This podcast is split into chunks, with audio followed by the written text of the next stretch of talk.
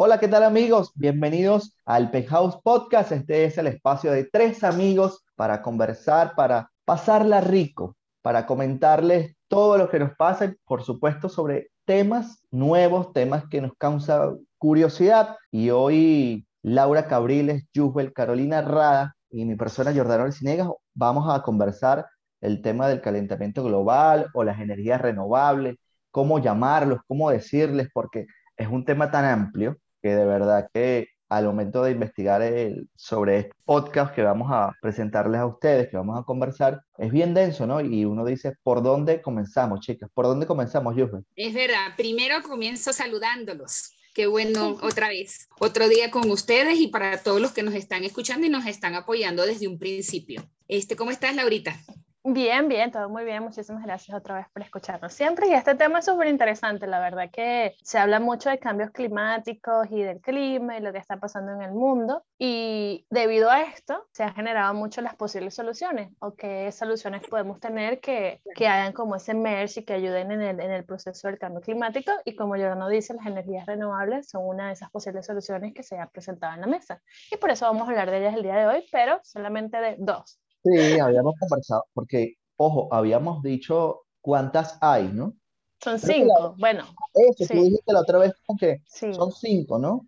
Como que las... Bueno, establecidas por, por los científicos, porque capaz hay una por allí que no conocemos, pero los científicos establecen cinco, que son las solares, la del viento ah. o la eólica.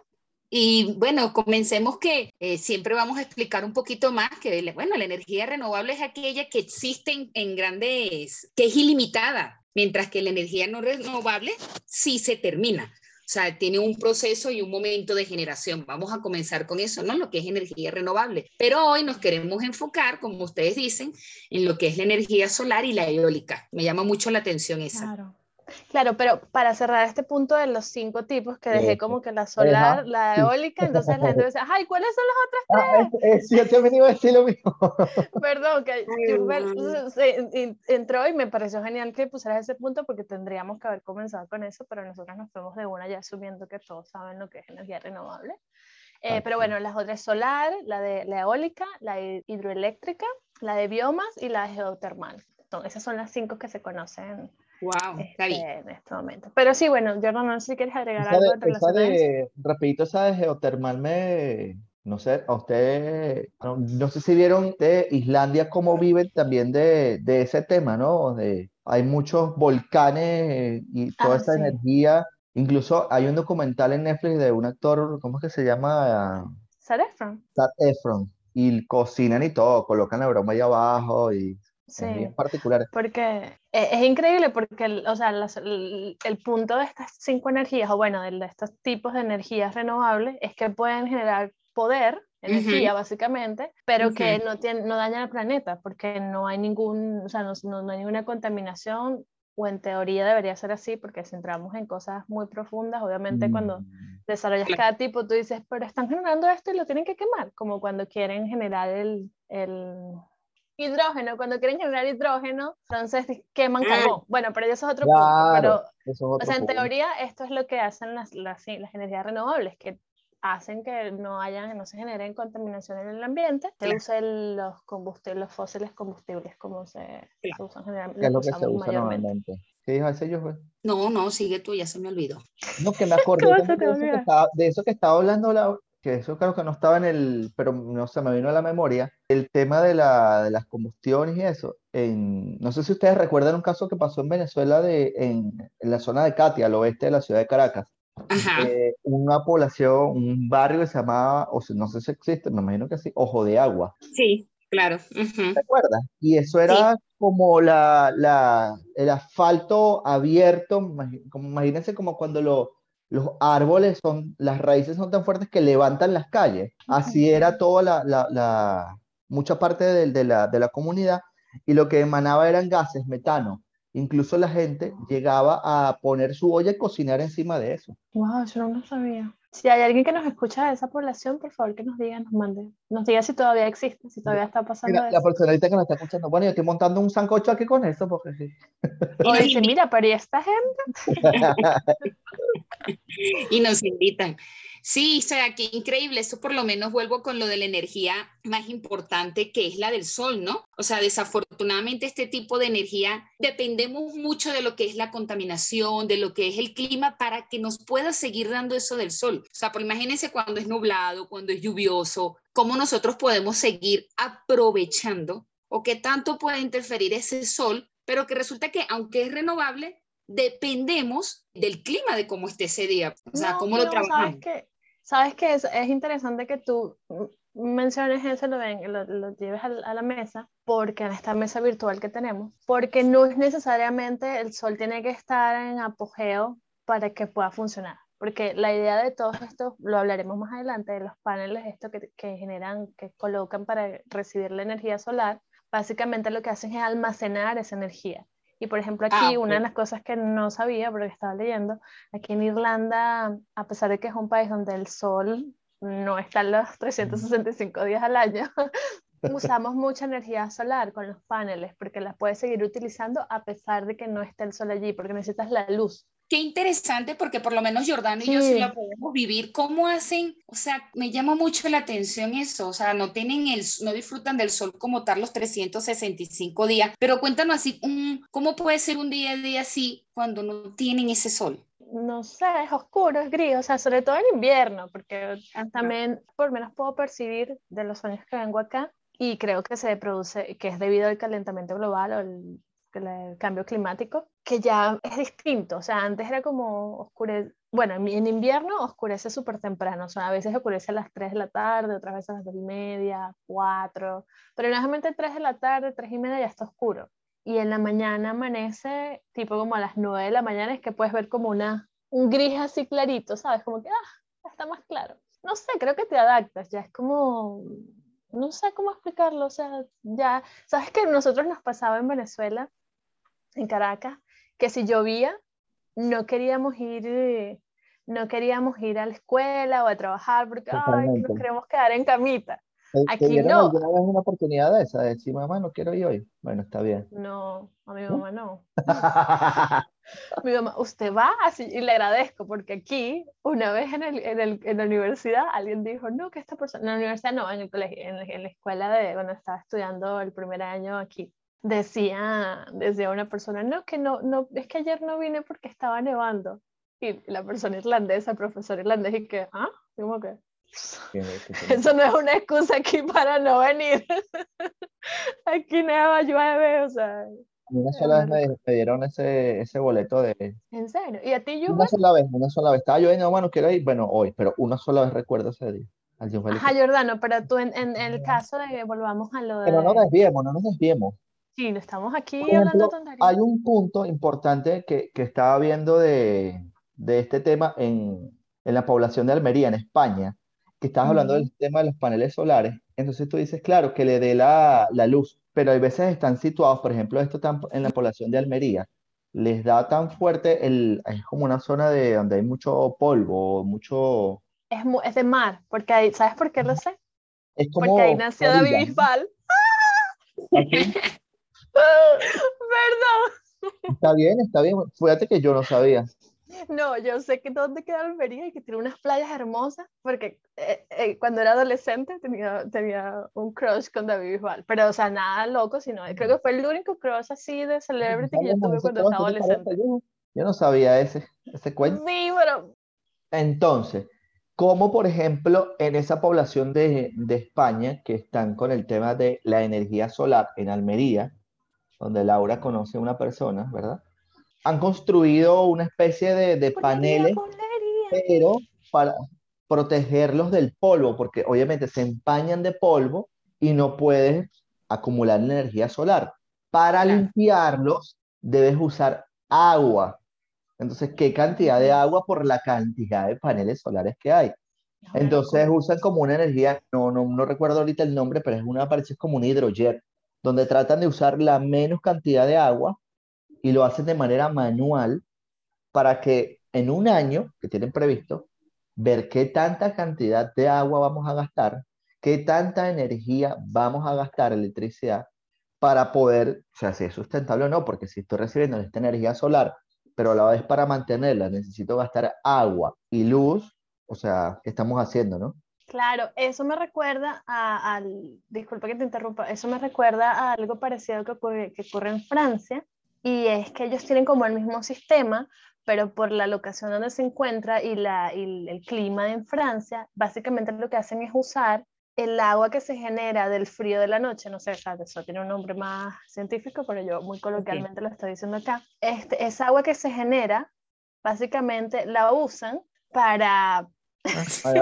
no, para que esa refrigeración, básicamente ese sistema de refrigeración que se genera en la noche, lo que hacen es utilizarla para el consumo del día y de esta forma reducir el consumo del agua en los paneles de solares que tienen. Ah, Como que tratan de...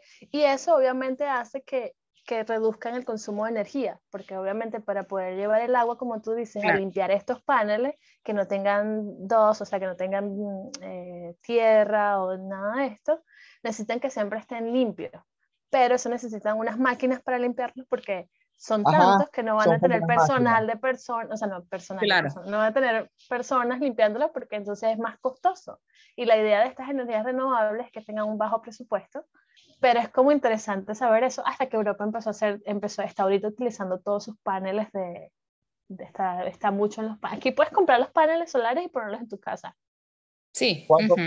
¿Cuánto, te cuestan unos paneles solares? No sé, no sé, pero hay, hay empresas especializadas, hay varias.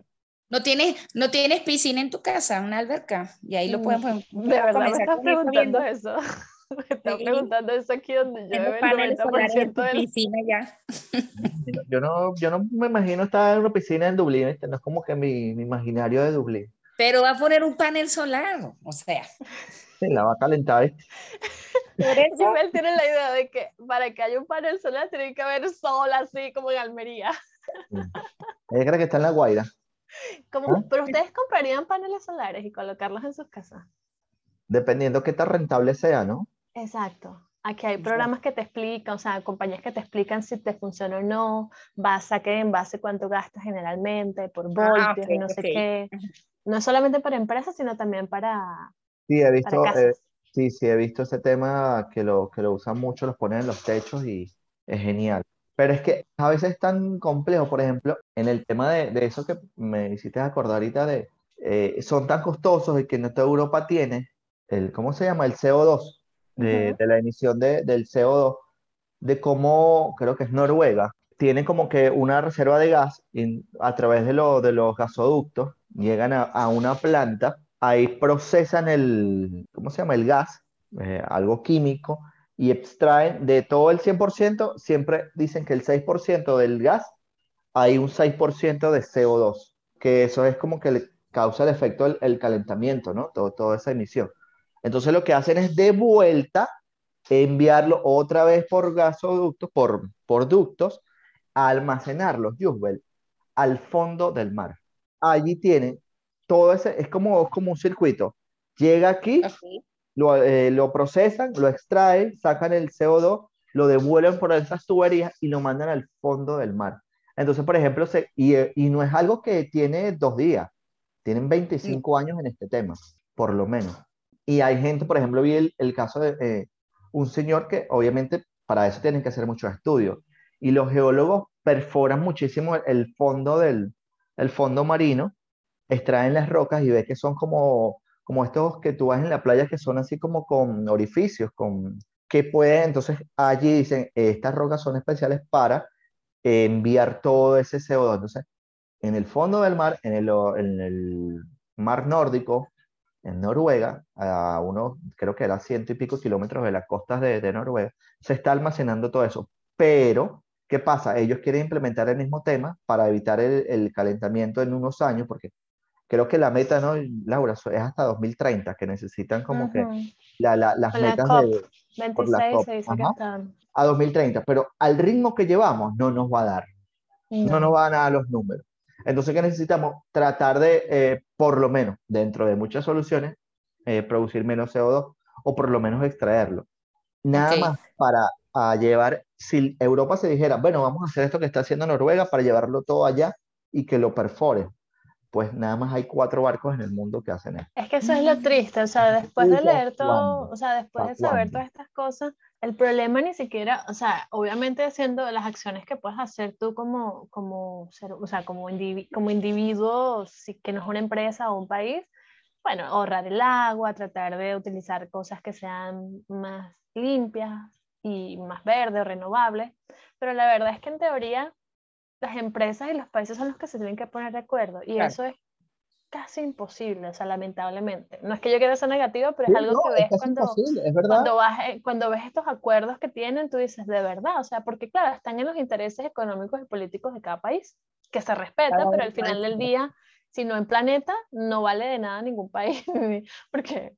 Y lo ves en los glaciales, o sea, cuando ves que los glaciales ya están como están en este momento, tú dices, la verdad es que ya no hay vuelta. O sea, no quiero ser negativo, pero... No, es que ya no hay vuelta, es que ya llegaron al punto de no... Llegamos a un punto de no... Ves en Brasil, la sequía que hay en Brasil, en Argentina, en La Pampa, o sea, cuando tú ves todo este tipo de cosas en Paraguay, y tú dices... ¿Cómo se ha perdido, se ha perdido demasiado? Porque Brasil tiene, o sea, en teoría Brasil es el país que tiene la mayor reserva, de, agua, natural, de agua dulce, perdón, de 12 al 16% en el mundo, eso no tiene nadie, y que tenga, esté en momentos de sequía o sea, y te dicen, esto no, o sea, este podcast no es para hacer algo negativo, pero esas son las cosas que están pasando, o sea, no estamos inventando nada, eso está ahí en las noticias. Bueno, es que justamente de eso que hablas, eh, estaba viendo sobre la sequía del, del, río Paraná. Ay, eh, sí. Nace, a, creo que se llama Minas Gerais, la zona de... Sí, en Brasil, en Brasil. En Brasil arriba, recorre toda la parte sur, pasa por Paraguay y llega a Argentina.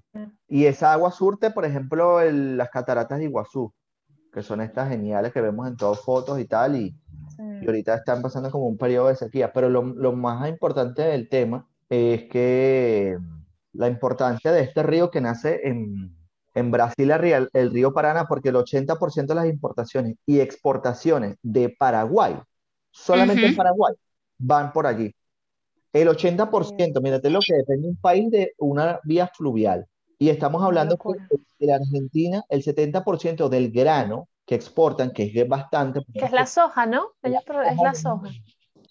algo que depende de la vía fluvial que esté en sequía, ¿cómo van a ser los paraguayos entonces cuando esto se seque? ¿Cómo va a ser la economía argentina cuando esto pase? Y no estamos hablando que va a ocurrir en 2148. Está más cerca de lo que pensamos.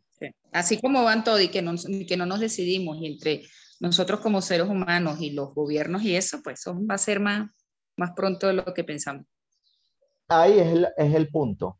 Por ejemplo, una persona que vive de Colombia, él hablaba, o sea, seamos realistas.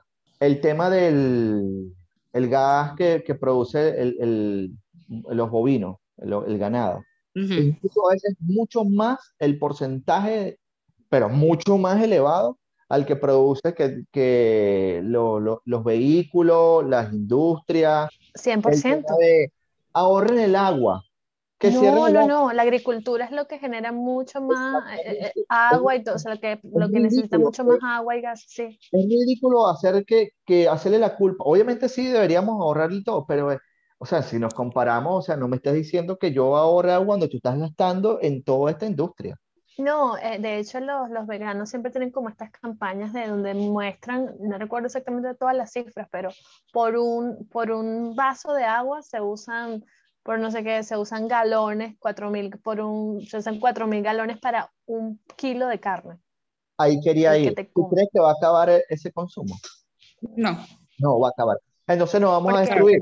Probablemente sí, pero hay una solución, que es este tema de la, de la producción de carne sintética que están inventando, que al parecer no es tan mala, que al parecer va a saber a carne, es carne, va a tener las propiedades, no sé cómo, pero bueno, si hay una esperanza en ese sentido, es como que bueno, porque esto no va a acabar, esto no va a parar. Jubel ahorita sale y se va a comer un churrasco, ¿me entiendes? No va a parar. No, me va a comer un taquito porque estoy aquí y ahora no se come churrasco, se come un taquito con carnitas aquí en la esquinita. Ah, carnita, ¿no? Carnita en la esquinita. Jubel, plan days, comida vegetariana, ¿qué te he enseñado yo durante todo este tiempo? Sí, vegetales, razón, vegetales, vegetales. Pero eso no está mal. Yo sé, estoy no, ¿Eso no está mal de está mal o está mal de comer? Está mal.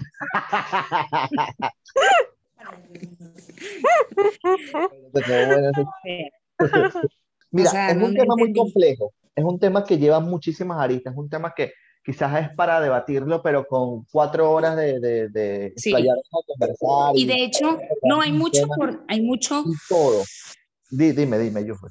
No, que hay mucho por debatir y eso, y hasta de dar recomendaciones o qué podemos hacer, pero ay, yo sí quiero tocar otra, yo sí quiero tocar un punto bien, eh, otro punto que, que, me interesa o que me gusta mucho, yo quiero tocar un poquito sobre la energía eólica. O sea, imagínense. Es que hay mucho tema de que hay que seguir cortando, hay mucha tela que cortar de la energía solar, pero no quería escapar de, de la energía eólica. El otro. Ah, claro, claro. sí, renovable. O sea, me encanta porque es una de las más antiguas del mundo. ¿Y cómo lo, cómo lo recordamos o cómo lo vemos? la solar es la mejor y la más antigua de datos prehistóricos. bueno, pero ahí va también la eólica. Yo voy a seguir defendiendo la eólica. Tú vas por la solar y yo por la eólica, o sea. No, está igual, estamos bromeando. Jordano, ¿y tú? Desempatas esto. creo que la nuclear va, pero pasa que es Ay, Dios. No, imagínate. para mí, la eólica, para mí es la más efectiva, no contamina, este, no genera costo, nada. O sea, yo me quedo con esa, yo. Lo que quieres es volar papagayo. Ah, Puede ser. Hablando de volar papagayo, por eso quiero comenzar diciendo de que Recordemos que es una de las más antiguas del mundo porque los barcos, los veleros, ¿cómo van? ¿Cómo van los veleros? Es a través de, eh, gracias al viento, pues, esas embarcaciones en vela que van desplazándose por los ríos, por los mares. Por eso digo que es una de las más antiguas y por eso me gusta tanto. O el solo hecho de que los molinos de viento para moler el grano de café. ¿De dónde viene todo eso? Por esa energía eólica, por eso me gusta tanto y ahí recordándola. A mí eso también me llamó mucho la atención y sabes que, no sé si ustedes se han dado cuenta, ya que estás hablando de esto, pero cuando vas así, aquí hay muchos de esos acá en, en, Irlanda, pero cuando vas en la carretera, o sea, en, el carro, lo que sea, ves que esos, esos, ¿cómo se dice? esos generadores solamente tienen tres, tienen tres pestañas, o sea, la mayoría de ellos, bueno, aspas, no sé, y ese, hace tiempo investigué y era, lo llaman como modelo danés, porque existen unos que son de muchos, que tienen muchas pestañitas o que tienen dos, como en Estados Unidos, que han generado estos que son de dos y tratan de tener un balance, pero el que más predomina es el de tres, el modelo danés, como lo llaman, de tres aspas. Y tienen que ver, yo buscando, tiene que ver con temas de costo, de transporte, porque son tan grandes, sabes, que a veces no hay como no hay para llevarlos, no hay un transporte para llevarlos o, y que el peso, si tienes, si tienes dos, el peso va cediendo porque va vibrando el, el centro del, del, del, centro fijo del, del, generador. Entonces, por eso tienen tres, para que haya un balance. Bueno, fíjate, la mayoría de los ventiladores que uno tenía. Claro, ah, bueno, ¿verdad? Claro. Exactamente, esa Sí, la mayoría. Bueno, no sé, no he visto un ventilador con más.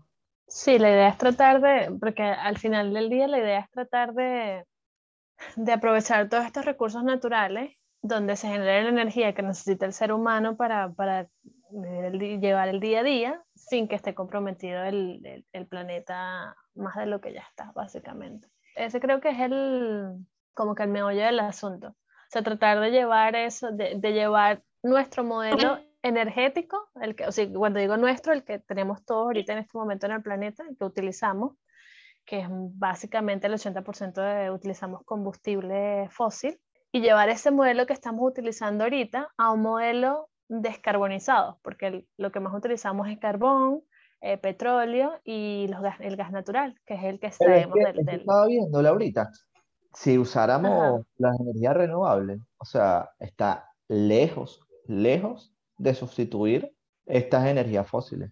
Ah, no, claro, ese es el tema. Ese, ese, es el tema, que obviamente estas energías fósiles son las que producen el CO2, lo que tú estabas comentando. Y estas energías fósiles...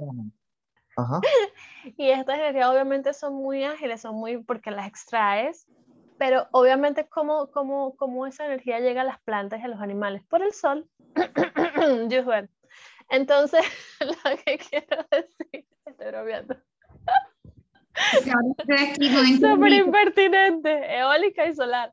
Las dos, las dos están bien. No, no pero que llegar a esa energía, como tú dices, es bastante complicado. Obviamente, expertos nos, nos dirán los detalles así muy, muy metódicos, pero claro, sin, lo que pasa es que también vamos como un poquito tarde, vamos, vamos, vamos un poco detrás de la situación.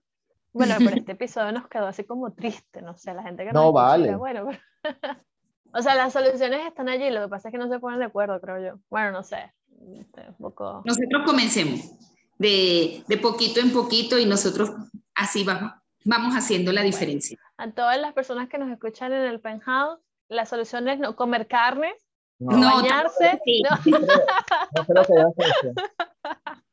Claro, la, la gente, hay gente vegana que me escucha, claro que sí, porque lo... Ajá, o sea, no va a acabar eso, eso no va a acabar. Bueno, Eh. no, tampoco. mi- Mira la Laura, en vez de decir usen poquita agua, pero no bañarse, imagínate. O sea, ya pueden decir, algo- no es algo muy común en Europa. No, no, yo no, o sea, estoy diciendo que a veces es común aquí en Europa. Tengo un amigo que vivió una época en España y me, no sé si me mintió o no, pero me dijo que en un momento lo llamaron a capítulos en su familia, lo sentaron y le dijeron que si él tenía algo raro, que si tenía una enfermedad. Estábamos en época de verano y él decía como que, ¿por qué? Porque te estás bañando mucho. Te estás bañando tres y cuatro veces al día. Claro. Y uno, el venezolano, por lo menos yo acostumbro a bañarme dos veces al día, mínimo. La mañana y la noche. Pero obviamente con calor, imagínate, obviamente que uno se baña mucho más. Sí, claro, claro. Claro. Bueno, son temas duda. también como culturales, que uno los llamaría como, ¿qué es eso? Pero Sí. aquí también, yo también me sorprendí mucho al inicio cuando veo que algunas personas, algunas familias que he conocido, donde los niños se les baña, o sea, una ducha así de regadera, como una vez a la semana y todos los demás días se les pasan toallitas, o sea, agarran una, una- un paño, con- no, no, no toallitas húmedas, un paño normal de estos pequeños como de cara, con agua, y se les limpia el cuerpo, después que han sudado y corrido todo el día, y después como que uh, los sábados sí como que los meten en la bañera y ahí se quedan un rato y... Pero es como todo, o sea, cada familia tiene como su, su rutina, esto no quiere decir que esté bien o esté mal, o sea, son cosas culturales y yo las respeto. Me Mm. sorprendió al inicio, pero ya es algo como que digo, no, o sea, no me sorprende o, o no hago tanto pancho como hacen algunas personas que dicen, no se baña. Y he, he compartido también con muchas personas mí otros lugares que tú claro, yo dices, también diría eso, ¿cómo que no se baña?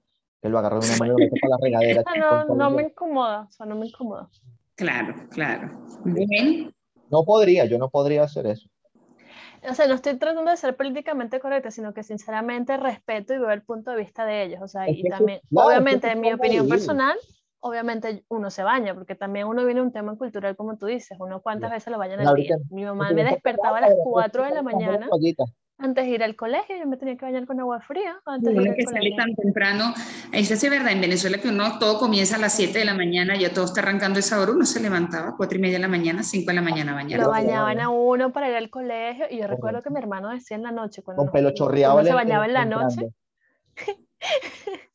Bueno, se bañaba en la noche y mi hermano le decía a mi mamá en la mañana, pero si yo me bañé anoche, ¿por qué me tengo que bañar otra vez? Yo no he sudado. Y mamá dice, a bañarse, a bañarse. Y nos metía en la ducha fría. Sin discusión. A bañarse. es verdad. La así, casa. amanece- así está fresco y, entiende todo lo que está, lo que le van a decir en el colegio y mi hermano y que "Ah, dormido. Para despertar el Bueno, cerebro. Nos desviamos un poco, pero volviendo hacia el tema como para finalizar, yo creo que ya, ya quedó, ya estamos aquí, no sé si ustedes quieren agregar otras cosas muy puntuales de la No, energía las renovable. fuentes-. Las fuentes de energía renovable están en nuestro alrededor, lo tenemos. Es cuestión de cada uno de saberlas aprovechar, de sacarle ese, ese, ese, ese, ese, ese sabor tan, tan sabroso que tiene Sí, cada no energía, hasta la tenemos al lado. Al momento de grabar este podcast, sale en audio, pero nosotros nos estamos viendo, a Yusbel, ¿verdad? Rayos del Sí. sol se apoderan de su cabellera, de su... ¿Cómo tú aprovechas eso? Para secarme el pelo ahorita porque me acaba de bañar. No. No, pero ya va. Cuando salí a bañarme no usé el secador, me puse debajo del sol y ya se me secó el cabello. ¿Viste? Eso, eso es, ¿viste? Ah, es una por eso persona que, ¿ves? O sea, No, quiero no es decir algo. el tema que estamos hablando, pero no prendo la luz y utilizo mi luz natural. ¿ves? Yusbel es una persona que está utilizando los recursos como debe bien, ser, o sea, bien, un ejemplo a es verdad. seguir. Aquí yo estaré todo el día a oscuras porque aquí no puedo utilizar la luz solar.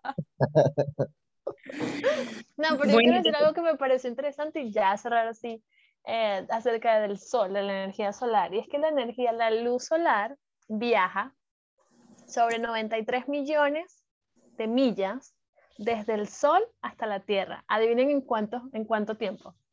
Ocho minutos. Hace todo ese viaje en ocho minutos. No, O sea que cada vez que, sabes, que no es como que cada ocho minutos está viajando, básicamente. Ok, bueno, nada. Yo creo que esto fue Este, todo. creo, no sé, no estoy segura. Bueno, eso sido todo por el día de hoy, Yuffie. ¿Quieres terminar con algo más? ¿Quieres hacer otra cosa aparte de, de la eólica? ¿Es tu favorita?